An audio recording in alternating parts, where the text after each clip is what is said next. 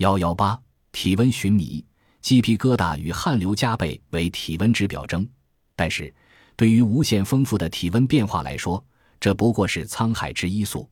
万物之灵的人类和其他哺乳动物一样，机体内具有一套自动调节体温的系统。在一般情况下，人的体温是不随环境的变化而变化的，因为人体可以通过体温调节中枢，自主而迅速地执行产热和散热两大功能，使身体保持恒定温度。当人体处在烈日炎炎、暑气逼人的夏日里，作用于皮肤的热刺激和血液温度的轻微变化。可以通过体温调节中枢，反射性的引起皮肤血管舒张，促进皮肤向外直接散热。如果这还不能充分散热，使体温不随外界温度的升高而升高。与此相反，当人体处在大雪纷飞、寒气袭人的冬天，冷刺激作用于体温调节中枢，通过调节中枢的作用，使皮肤血管广泛收缩，降低皮肤温度，减少皮肤散热。同时使骨骼肌紧张度增强，代谢率提高，出现寒战，增加产热量。一般人体的温度维持在二十七摄氏度左右，如果体温低于三十一摄氏度以下，或者高于四十二摄氏度以上，常常会引起人的死亡。但是，引起死亡的体温界限也不是绝对的，也有例外。一九八零年夏天，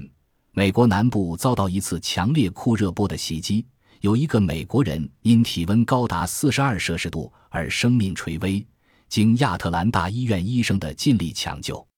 他居然恢复了健康。几年前，美国芝加哥有位妇女在零下气温的严冬季节里，只身在人行道上躺了一夜，她的体温降到二十摄氏度，医生采用逐步升高体温的办法使她得救了。事实上，人体的温度并不是绝对恒定的。在较小的范围内出现波动是常有的事，并且人体各部分的温度也不尽相同。一般认为，直肠温度平均为三百七十五摄氏度，口腔温度比直肠温度低零二至零三摄氏度，平均为三百七十二摄氏度；腋窝温度比口腔温度低零三零五摄氏度，平均为三百六十八摄氏度。腹内的温度较胸内高，而肝内的温度又比腹内其他器官高。肝内的温度能达到三十八至三十九摄氏度，手指间的皮肤温度较低，在三十摄氏度左右；足指间的皮肤温度有时只有二十五摄氏度。在一昼夜之中，体温也有波动，一般在清晨时体温最低，然后逐渐上升到傍晚达最大值，晚上的体温又开始下降，直到次日清晨达最小值。最大值与最小值之差的波动常在一摄氏度之间。人的体温还与性别、年龄、情绪状态等有关。父子体温一般略高于同龄男子的体温，而女子的体温又随着月经周期而变动。女子月经期的体温比平时低零二至零五摄氏度，而在月经前和妊娠期则稍高。这种体温的变化主要是由于雌激素的变化而引起的。对于婴儿来说，由于其中枢神经系统尚未发育完整，皮肤汗腺发育又不完全，从而机体调节温度功能较差，尤其是早产儿，体温更容易波动。